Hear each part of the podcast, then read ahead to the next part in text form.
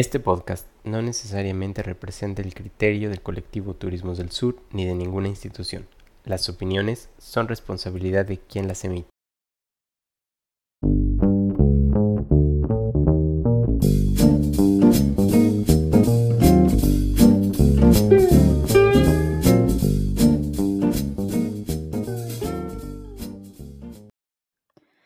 Hola, buenas tardes, días a todos, a todas. Bienvenidos y bienvenidas a un episodio más del podcast Turismos del Sur. Y bueno, el episodio de hoy hablaremos sobre cómo el turismo reproduce múltiples violencias contra las mujeres y el territorio, analizados desde una perspectiva feminista. Y para ello tenemos una súper invitada. A mí me complace mucho y estoy muy contenta de recibir a Leti Orozco. Leti, rápido les cuento, es una activista feminista y ha contribuido significativamente a visibilizar las violencias que viven las mujeres en Quintana Roo. Pero no solo eso, sino emprender acciones para contrarrestar y atender esta violencia que actualmente se vive. Leti pues contribuye con varias colectivas y es representante de la red feminista quintanarroense. Y bueno, sin más preámbulo, bienvenida Leti, muchas gracias por aceptar esta invitación para compartirnos un poco de tu experiencia en este, en este aspecto. Y bueno, antes que nada, mmm, comentarles que yo he coincidido varia, en varios espacios con Leti, siempre platicar con ella es una, es una experiencia llena de aprendizaje. Bienvenida, Leti. Muchas gracias, Alma. Pues de verdad estoy muy contenta y me siento sumamente honrada de participar en un programa con dos mujeres tan, tan enormes como son Alma y Erika. Y además que en este gran esfuerzo que están, que están haciendo ustedes eh, dentro de este programa de hablar justamente del turismo. Comentábamos antes de que desafortunadamente el turismo ha sido muy romantizado y poco abordado en nuestro país, aunque existen muchos análisis y estudios sobre los efectos perversos, como le llaman, de la actividad turística, ¿no? Entonces sí hay mucho esa idea de que, ah, pues el turismo es maravilloso, es magnífico y todo es precioso en los lugares turísticos, sin considerar efectivamente todas las graves problemáticas que se generan alrededor de una actividad que si bien, que si bien es una actividad económicamente eh, generosa, también es una actividad que propicia efectos bastante eh, perversos dentro de las sociedades. Entonces, de verdad me encanta que se puedan abordar muchos temas y bueno, por supuesto, este tema de de la situación de violencia que, vive el estado de Quintana Roo, que vivimos las mujeres en el estado de Quintana Roo, que no ha de ser muy diferente a los otros centros turísticos, pero que vaya, es, es el que conocemos nosotras, ¿no? Muchas gracias, Leti. Y claro, aquí acompañándonos está la doctora Erika Cruz, ya por ahí la conocen, de la Universidad Autónoma de Occidente. Este, bienvenida, doctora Erika, quien va, a estar aquí acompañándonos en la sesión de hoy. Ay, pues muchas gracias, Alma, y muchas gracias también a Leti por acompañarnos el día de hoy. La verdad es que es un gustazo poder escuchar a una activista como ella y que efectivamente, Leti, obviamente nos gustaría que nos platicaras de toda tu experiencia, ¿eh? pero pues como estamos en, la onda del turismo, pues obviamente nos gustaría profundizar en esas temáticas.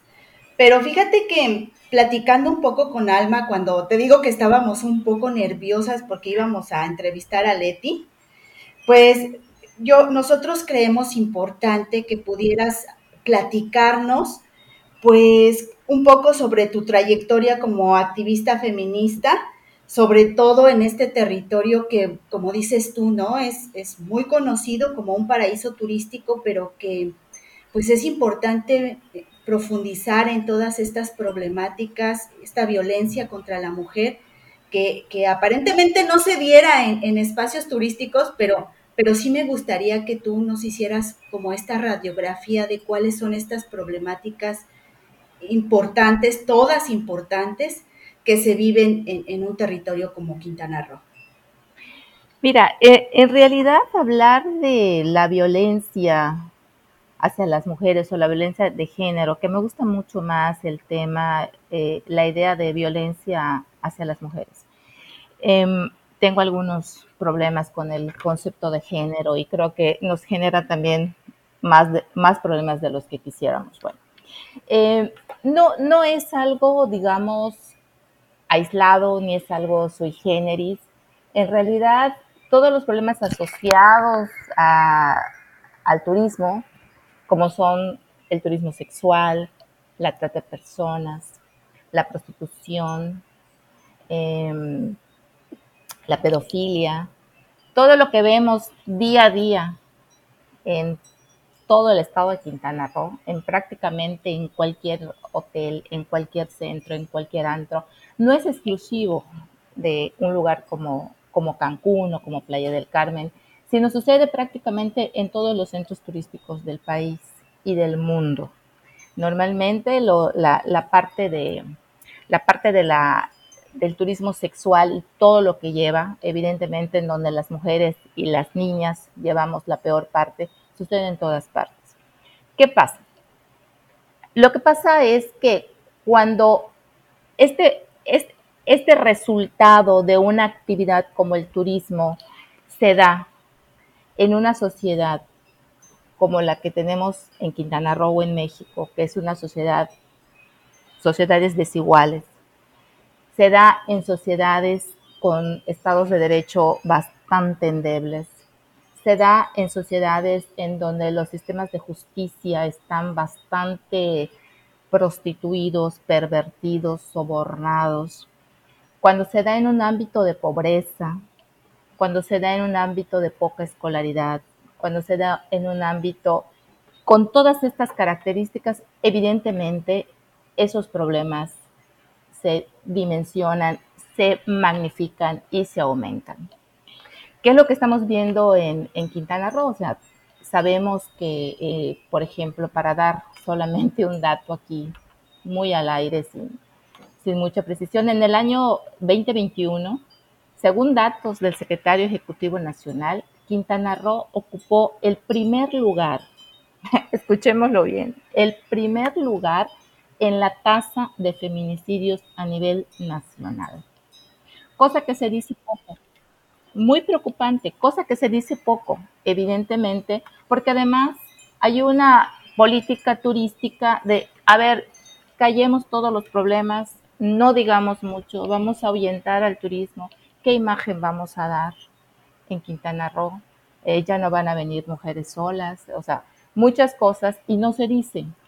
Y ya no hablemos, ya no hablemos de las cifras de trata, de explotación, sexual, de prostitución, porque además la cifra negra es enorme, enorme, enorme, enorme. Si el movimiento feminista en Quintana Roo ha crecido, y lo digo desafortunadamente, ha sido por la gran cantidad de feminicidios y ante los cuales ya no podíamos quedarnos calladas, ya no podíamos quedarnos en nuestras casas. O sea, algo tenía que pasar al ver que a, a lo mejor a la conocida de tu amiga, la prima, la violaron, la mataron, la secuestraron, la violentaron, o sea, o sea, llega tal momento que hemos tenido que salir a las calles. Y es una situación bastante complicada, bastante difícil en Quintana Roo desde el 2017, hace cinco años. Tenemos decretada la alerta de violencia de género en el municipio de Benito Juárez, donde se encuentra Cancún en el municipio de Solidaridad, donde se encuentra Playa del Carmen, en Cozumel, en Lázaro Cárdenas, Otompe Blanco, Tulum y Felipe Carrillo Puerto. Tenemos alerta de violencia de género en siete de los once municipios del estado, que lo cual también es preocupante. Yo creo que estos datos nos dan por sí mismos el panorama de lo que pasa, sí, de lo que pasa en nuestro estado, ¿no? Y que son cifras que no se hablan, o sea, a pesar de que en, el decreto de la alerta de violencia hay una serie de, medidas en donde tanto el gobierno del estado como los gobiernos de todos los municipios en donde está la alerta están obligados a cumplir y nosotras como Red Feminista Quintanarroense participamos en los informes que dan no, bueno, nos dan informes cada año de 400, 500 cuartillas donde según ellos todo lo que hicieron. Sin embargo, vemos que la cifra de feminicidios sigue y sigue y sigue y sigue creciendo, hasta tener el nado honroso primer lugar en la tasa de feminicidios. Entonces, en términos generales, sí, sí realmente es un tema bastante difícil, que como les digo, acá se cruza con un tema de pobrezas, de desigualdades, de inexistencias de estados de derechos muy débiles, de mucha corrupción en todos los órganos de justicia y sobre todo, y sobre todo, de la poca voluntad política de quienes toman las decisiones de políticas públicas para prevenir toda esta violencia hacia las mujeres y las niñas en Quintana Roo. Así es, Leti, sin duda es un tema que hay que poner en el centro de la mesa y sobre todo cuando abordamos eh, estudios turísticos, porque como bien lo mencionas, pareciera ser que eso no existe. Sobre todo en estos lugares como Playa del Carmen, Cancún, todo eso no, no, no, pareciera que no existe, de alguna forma se, se invisibiliza. Y entonces tú acabas de dar en el clavo de por qué debemos comenzar a ver el turismo desde una mirada feminista empezar a transitar en el análisis del turismo, ya no mirar solamente las cuestiones económicas, ¿no? sino realmente hablar de la violencia que esta actividad está generando y reproduciendo, ¿no? Sobre todo cómo reproduce la opresión de las mujeres. Y además, pues nos acabas de dar ahí por ahí tintas de factores sociales, políticos que han facilitado que la entidad se coloque como un paraíso de turismo sexual. Y esto es súper importante. Es muy importante visibilizar. Y un tercer punto que me gustaría por ahí también que nos comentaras es la cuestión de la migración. Y las mujeres migrantes, cómo son todavía por ahí atravesadas por, pues, por múltiples violencias también, ¿no? Totalmente. Eh, a, a Quintana Roo, obviamente, como todos sabemos, llegamos personas de todas partes del país, de todas partes del mundo en busca de, mejores oportunidades de trabajo, en busca de una mejor vida que la que teníamos en el lugar de donde salíamos. Y llega mucha población migrante, llegan muchas mujeres migrantes, llegan muchas mujeres de localidades y de comunidades indígenas de todo el país, en donde, imagínense, además de, la violencia normal que siempre decimos que el patriarcado por aquí y el patriarcado por allá, además de eso, ellas como mujeres padecen discriminación. Las peores oportunidades son cooptadas por redes que, los, que los vemos operando en todas las calles. En todas las calles vemos mujeres indígenas eh, vendiendo cosas eh, con, con sus con sus hijos cargados en sus rebozos y vemos el mismo patrón como que en zonas. Termina eh, a las 7, 8, vemos que hay camionetas que pasan a recogerlas. O sea, se convierten totalmente en un subproducto que forma parte de esta economía turística. Y ya no digamos en las condiciones en, las que viven y en las condiciones de trabajo, de explotación, de maltrato que tienen.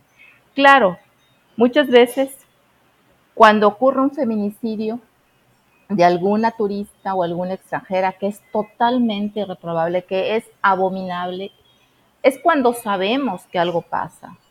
Pero pocas veces sabemos de las decenas de mujeres que en las regiones de Cancún son violentadas o aparecen en una bolsa. Pocas veces se sabe.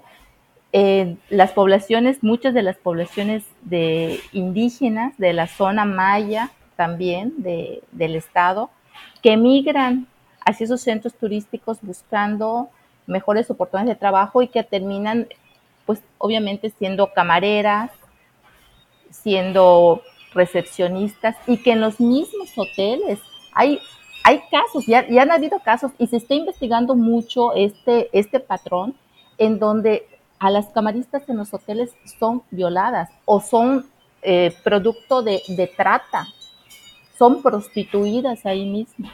Entonces es una situación que por supuesto está en secreto totalmente. Nos han llegado casos a la red nos han llegado muchos casos, las compañeras, eh, hay, tenemos, hay una colectiva dentro de la red feminista que son las compañeras de Siempre Unidas en Playa del Carmen, que reciben muchos casos de personal femenino en los hoteles que son víctimas de un montón de agresiones.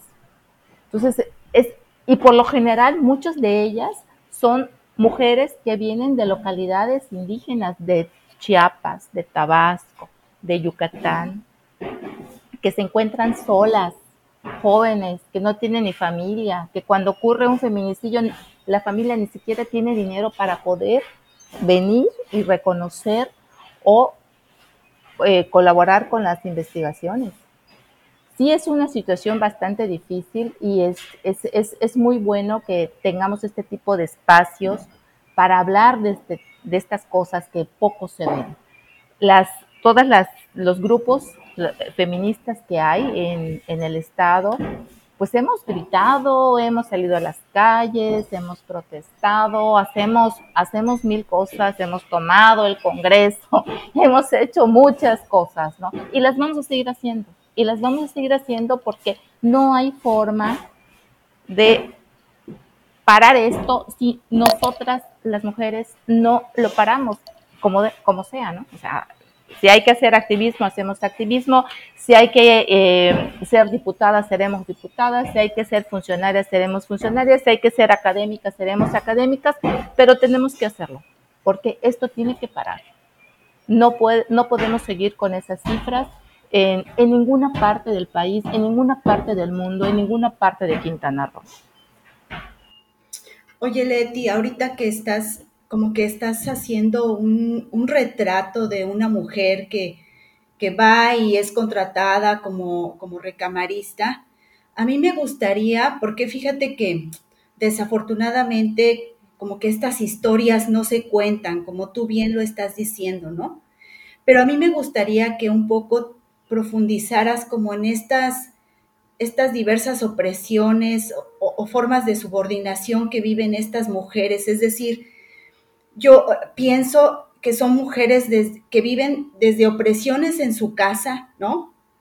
Hasta eh, eh, en el trabajo, en el espacio público. O sea, ¿cómo, cómo, cómo podrías retratar estas diversas opresiones que viven estas mujeres tanto en el espacio público como en el espacio privado? ¿Cuáles son las, las fuerzas que tienen ellas que sortear para poder salir y, vincularse al, ámbito laboral y llevar pues el sustento, muchas veces el sustento total a sus casas. Sí, mira, bien, bien lo comentaba, lo comentaba Alma, eh, cuando mencionaba la importancia que tiene que las mujeres empecemos a participar de manera muchísimo más activa en todas las políticas públicas de nuestro país. Y una de estas, sin duda, es cómo organizamos y ordenamos, por decir un punto, el territorio. Las actividades que ocurren en este territorio, en este ámbito en donde existe una actividad económica que se llama turismo, cómo están organizadas para todos quienes participamos en ellas. Cómo está organizada para un taxista, cómo está organizada para una camarista, cómo está organizada para un empresario, cómo, está, cómo se organizan.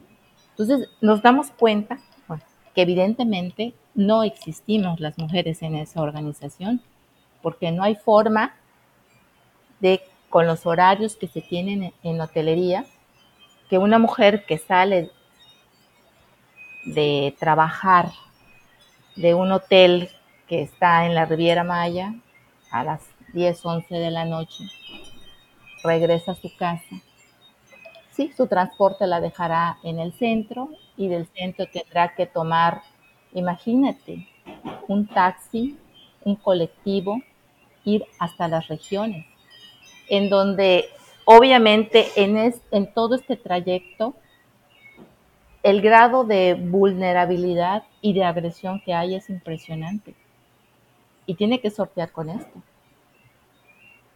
o la mesera que tiene que levantarse a las 4 de la mañana y que vive en la región 220 de Cancún o que vive en la zona más alejada de Playa del Carmen, caminar de su casa a donde toma su colectivo a esa hora. Y de allá para irse y viajar 40, 50 minutos hasta su centro de trabajo. Sin saber que además sin posibilidades, el tema de los niños, el tema de los hijos es un tema impresionante. Niños que se quedan solos todo el día porque no hay posibilidades de que, la, obviamente, el padre ausente, como en la mayoría de estos casos, no hay posibilidades que la madre tenga una hora de comida, regresar a su trabajo. O sea, eso no existe, no se piensa, no se ve en esa perspectiva.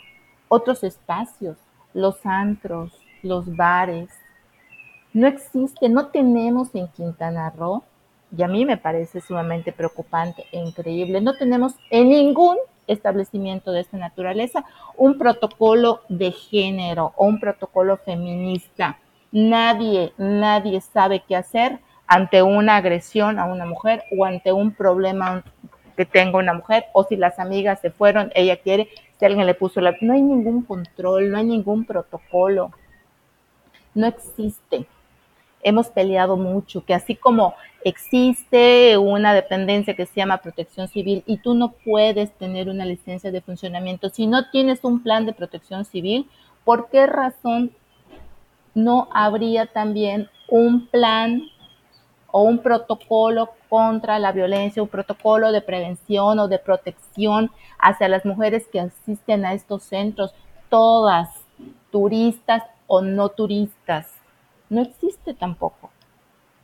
Pero es la manera como se organiza todos estos, todos estos espacios, en donde no estamos exentas nadie, ninguna de nosotras. Y no crean que solamente, como hemos dicho, las que viven en las regiones más apartadas de Cancún, no hasta las señoras que, pueden vivir en el fraccionamiento más divino de Cancún y que tienen una camioneta último modelo, también sufren agresiones. El estrés que vive una, una, una ciudad turística es impresionante.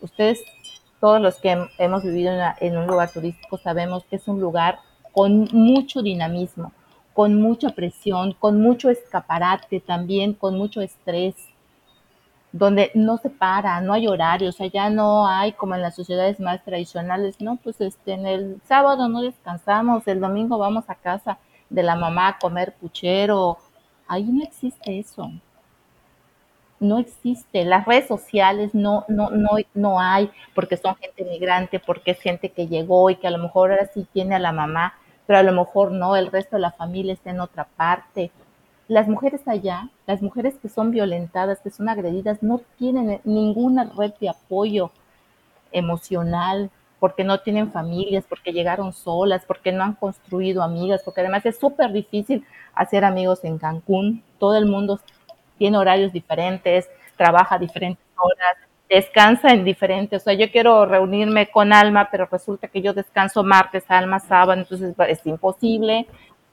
Entonces, e, eso va, agrava, agrava mucho el tema de, ese, de ese soporte que en, probablemente en otros lugares exista un poquito más. En los lugares como Cancún, como Playa del Carmen, es inexistente.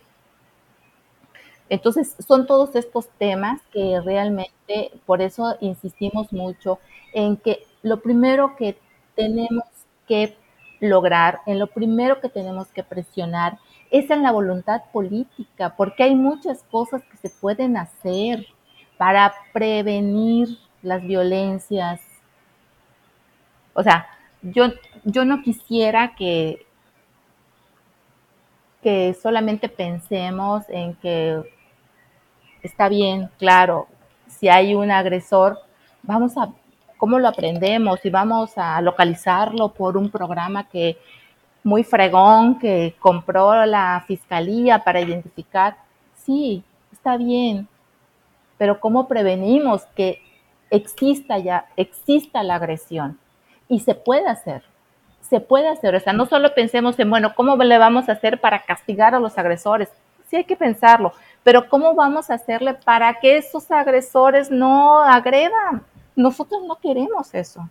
Entonces, sí hay mucho que hacer y todo pasa, en primer lugar, por esa voluntad política que hasta este momento no hemos visto con la suficiente fuerza, contundencia y que seguramente por muchísimos eh, intereses económicos que a veces les, puede más a los políticos que los intereses reales.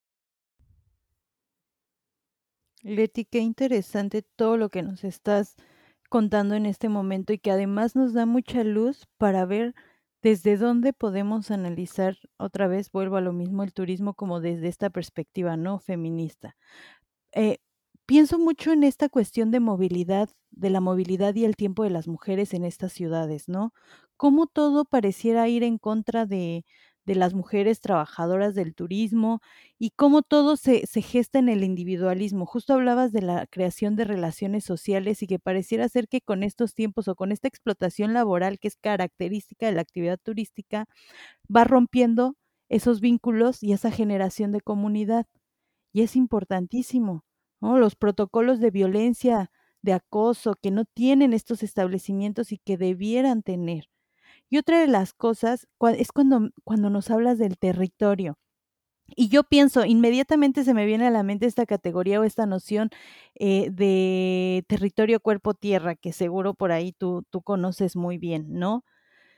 Este, y en este sentido también lo vinculo a la defensa justo del territorio, sobre todo de las mujeres mayas que tú por ahí ya conoces, que, que, has, que has trabajado con ellas.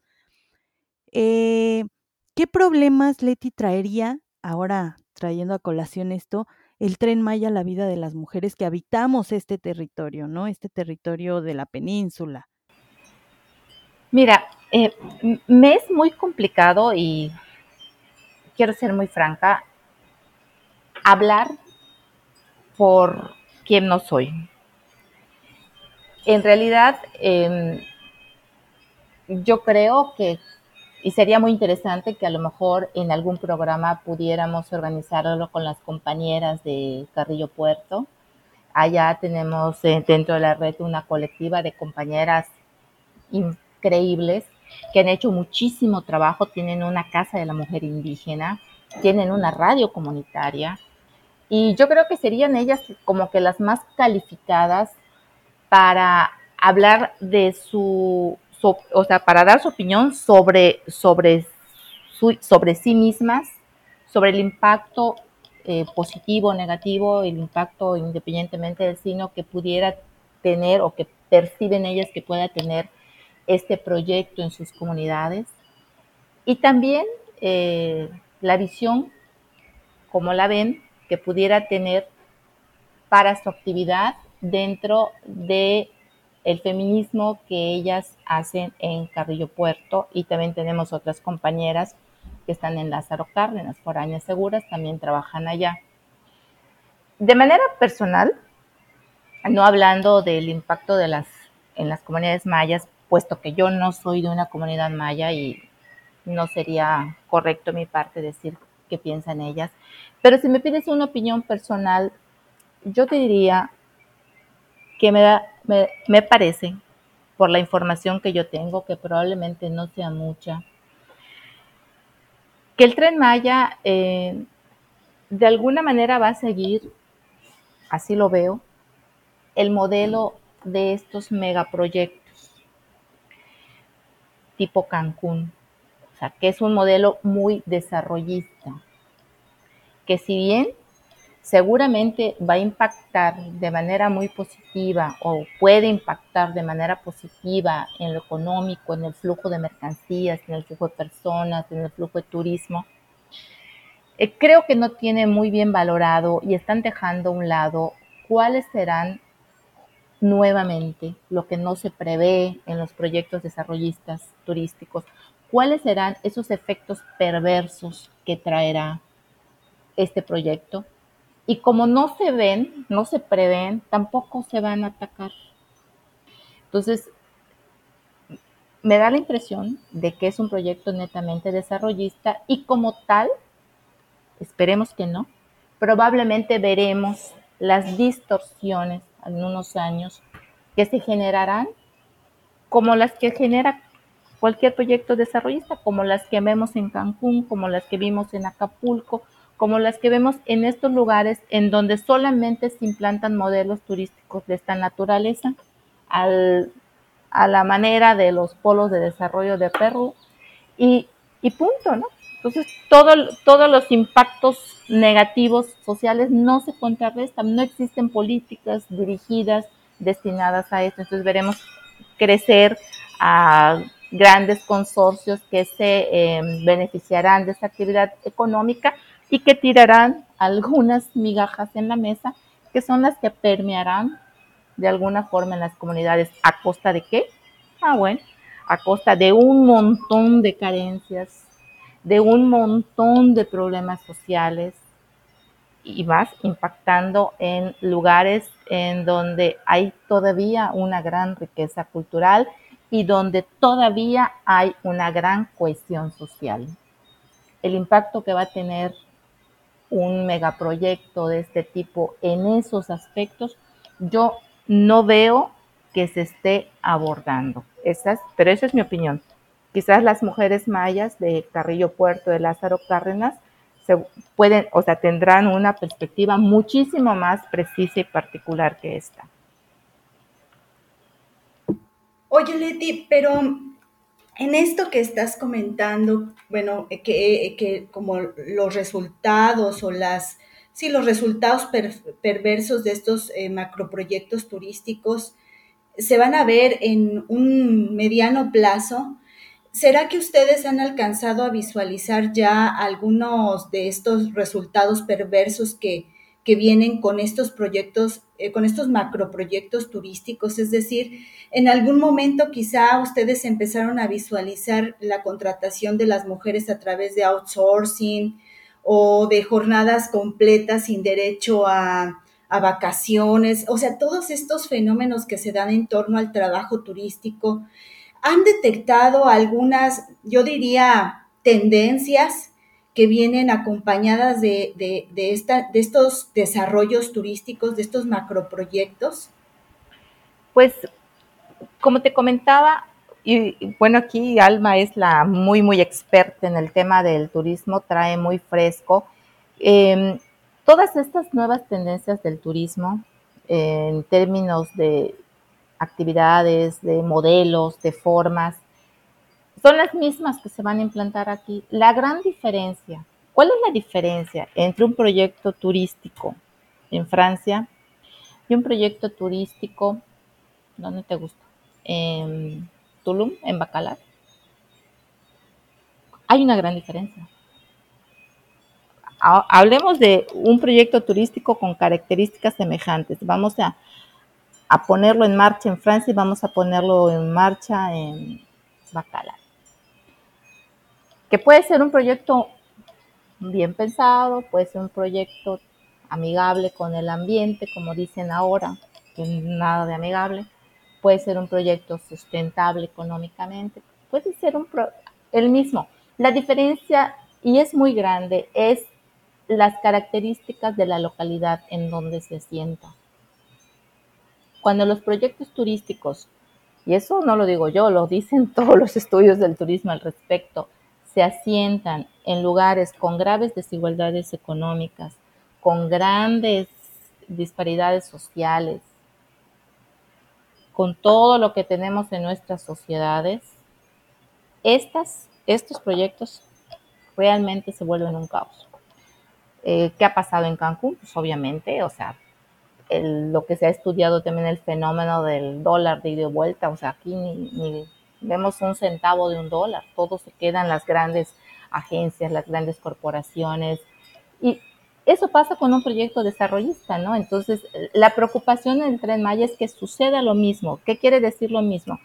Que los beneficios del tren sean apropiados por quienes ya están beneficiados y siga incrementándose las desigualdades y sigan aumentando las disparidades que ya existen en esta sociedad.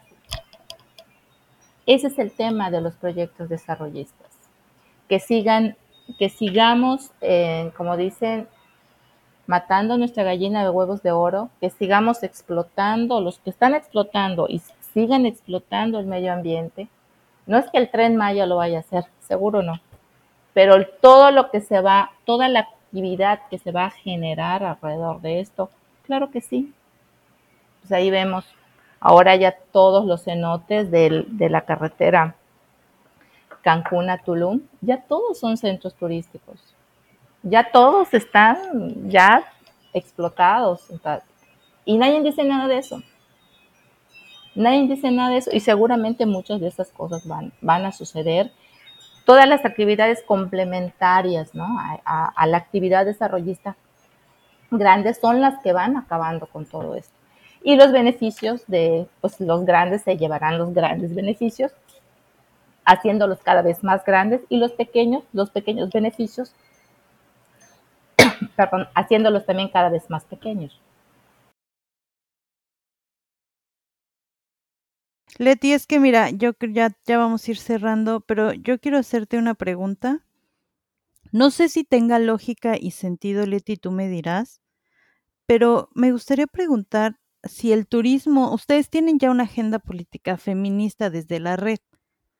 ¿Cómo, ¿Cómo interviene el turismo ahí? ¿Interviene o, yo de plano estoy haciendo una pregunta muy, muy tonta?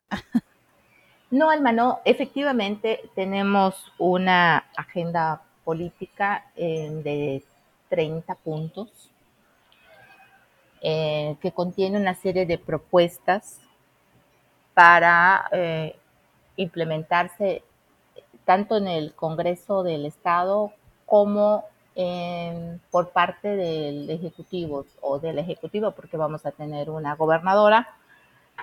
Son 14 puntos de iniciativas legislativas y 16 puntos de aplicación en el ámbito ejecutivo. ¿Qué tiene que ver el turismo con eso? El turismo en Quintana Roo tiene que ver con todos los aspectos de la vida económica, social y política del Estado.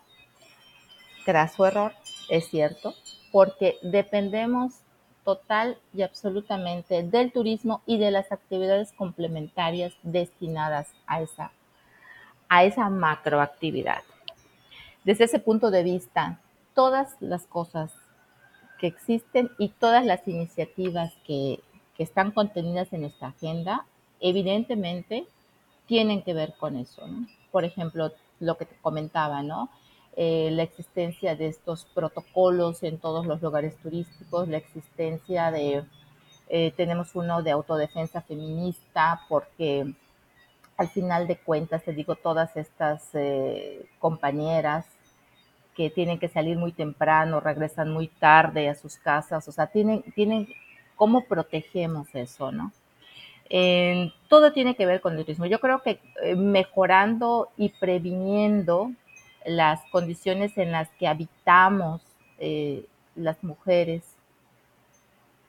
el estado de Quintana Roo, la manera como nos desempeñamos en cada una de nuestras actividades y en los centros de trabajo, yo creo que eso, eh, haciéndolo con seguridad, haciéndolo en mejores condiciones y haciéndolo con el respeto pleno de nuestros derechos, yo creo que eso puede, eh, puede, ser de verdad el mejor activo que en términos de turismo pueda tener nuestro estado. Eso puede ser la mejor promoción. No hay mejor promoción para un turista y, y para una turista que un lugar en donde se encuentre segura.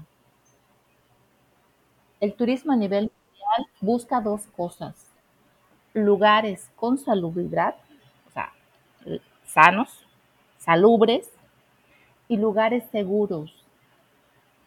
Ya después de eso le puedes poner el adorno, ya busco cosas de cultura o cosas, lo que tú quieras, pero fundamentalmente el tema de la seguridad es un tema de primer orden para el turismo.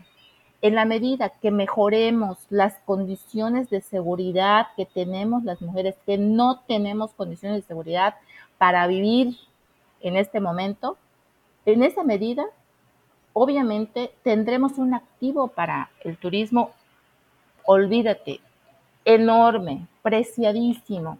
Yo no entiendo de verdad qué falta de visión de, de, todos nuestros políticos de no verlo de esa manera. Hasta, hasta vaya, por ese sentido, debería ser un tema de responsabilidad y un tema de derechos humanos, pero hasta por un tema económico. Les conviene que tengamos un Estado seguro, pero no, no lo ven así. ¿Cuánta razón tienes, Leti, en todo esto que nos acabas de, comentar? Oye, y para finalizar, ¿qué, ¿qué podríamos hacer, por ejemplo, desde la academia para contribuir, por ejemplo, a esta agenda política feminista? Y lo digo eh, por lo siguiente.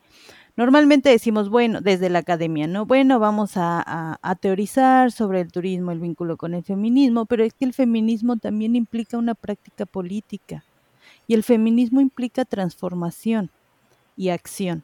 Es por ello que te pregunto, ¿qué más podemos hacer desde la academia?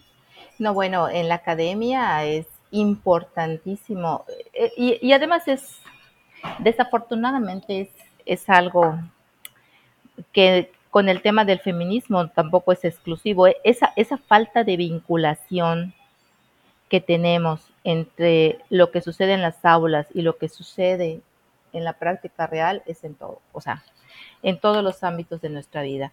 Y el tema de la lucha por los derechos de las mujeres no es la excepción. Pareciera muchas veces como que transcurren mundos paralelos en donde en, en las aulas hablamos y discutimos de muchas cosas y en las calles realmente suceden y vemos otro tipo de cosas, ¿no?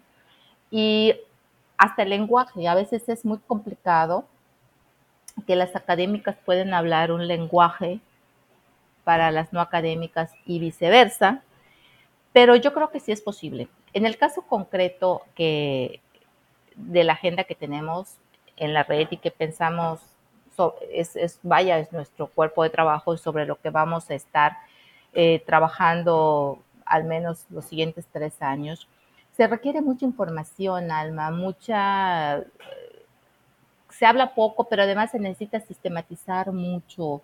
Eh, por ejemplo, temas de los feminicidios, tener datos, tener estadísticas, tener registros. ¿Sabes cómo lo hacemos nosotras?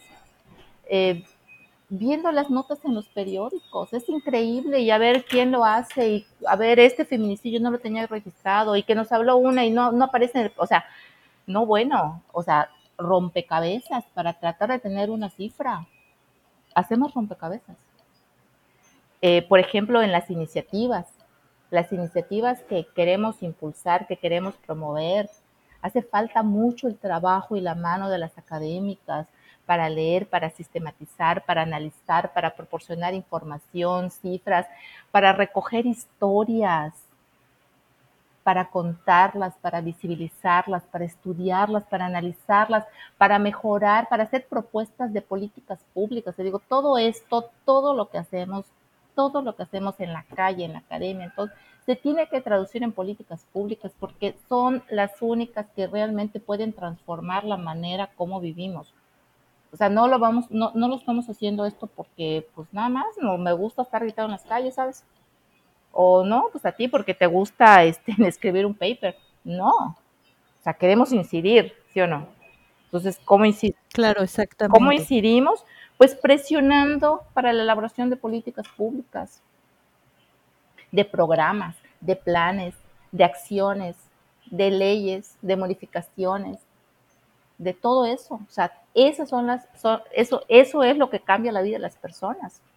Lo, vemos ahora con, con, toda esta nueva ola verde que esperemos que ahora sí nos llegue a, a Quintana Roo de la despenalización del aborto. Ojalá, ojalá. ¿Cómo le cambia la vida a una mujer cuando tiene la posibilidad de decidir si continúa o no un embarazo? Y eso te lo da una política pública que estableció la despenalización taca, taca, O sea, si no llegamos a ese nivel, no cambiamos la vida de las personas.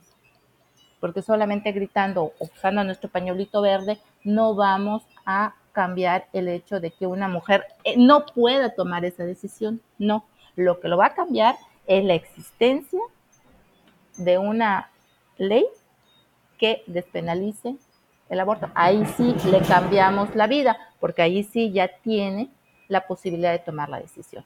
Y así con todo. Entonces, ahí podemos incidir y es maravilloso y sería estupendo de verdad que eh, tenemos académicas dentro de la red que pudieran incorporarse más académicos.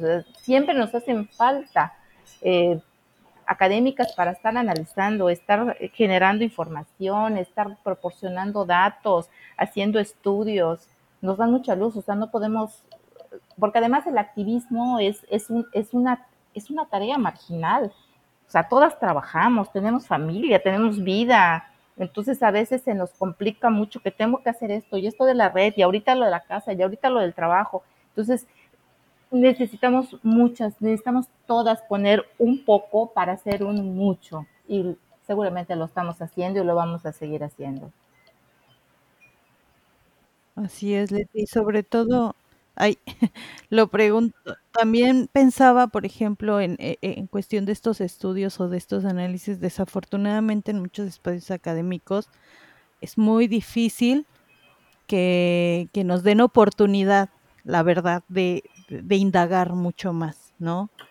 Porque, como bien lo mencionábamos al principio, pareciera ser que esto no es importante. Lo que queremos es más desarrollo turístico, lo que queremos es, a ver, a ver cómo vamos a, a seguir desarrollando esto, ¿no? La actividad. Pero muchas veces no se le da la importancia de vida a estos temas que estamos abordando el día de hoy y justo esta es la idea, ¿no? Que podamos visibilizar que hay que avanzar en este tipo de reflexiones y análisis y contribuir activamente con, por ejemplo, en, en el caso de Quintana Roo, con ustedes. Eh, Erika, por ahí tienes algún comentario final que te gustaría A mí me gustaría, me gustaría un poco hacerle dos comentarios a Leti. Y me parece que con lo que dijiste, lo último que dijiste, Leti, a mí más bien se me hace una invitación a los académicos y a los estudiantes a tocar la realidad, porque la verdad es que me, me, llamó la atención cómo hiciste esta descripción de una mujer que trabaja en el turismo y el transporte y las horas y el camino. Y me parece que es una invitación a tocar la realidad y conocer las problemáticas de la realidad. Y, fíjate que siento que, es, como una, es, es como algo que, que, los académicos y las académicas debiéramos de estar haciendo, tocar estas realidades, conocerlas, Em, y a partir de eso, poder incidir, porque, o sea, sin, hacer alusión a nadie en, particular, ¿no? Resulta que en muchas ocasiones estamos planteando cosas desde el escritorio, pero, pero es importante, ¿no? Eh, poder tener esta capacidad de hacer una descripción de la realidad y de las problemáticas que se están viviendo, que están viviendo las mujeres. Y por otra parte, me gustaría comentarte también cuando tú dices que el activismo es una actividad marginal, pues a mí también, Leti, me llama mucho la atención cómo, cómo la actividad del activismo o el activismo es señalado, es, es, es, em, es, es señalado como algo negativo. Entonces, me parece que también la activista y el activista tienen que luchar contra ese señalamiento por parte del Estado, incluso por parte de los medios, de la sociedad en general. Y, me parece que tendríamos que estar empezando a hablar este idioma del activismo para tratar de incidir en la realidad y tratar de cambiar y, poder eh, tocar estas problemáticas que estamos viviendo en la sociedad. Entonces, eh, como que, eh, no sé, quise vincular estas dos cosas porque me parece importante cuando se, habla de activismo, pues eh, generalmente el vocabulario hegemónico es como si fuera algo negativo, ¿no? Porque así muchos medios lo han hecho ver y a mí me parece que nos has dado un ejemplo muy claro de lo que, de lo que implica el activismo, ¿no? Tratar de cambiar estas realidades a partir de, tu trinchera. Sí, claro. Ese sería mi comentario. Erika, y en realidad,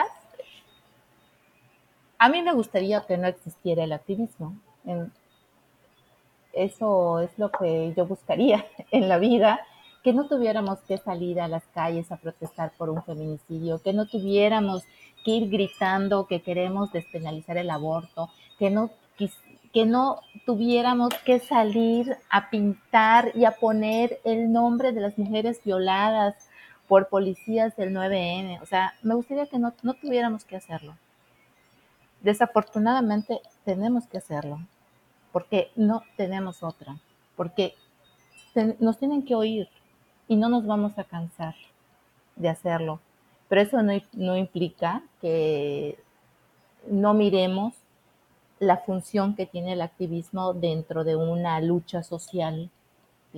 Tiene una función y tiene una temporalidad y tiene un efecto.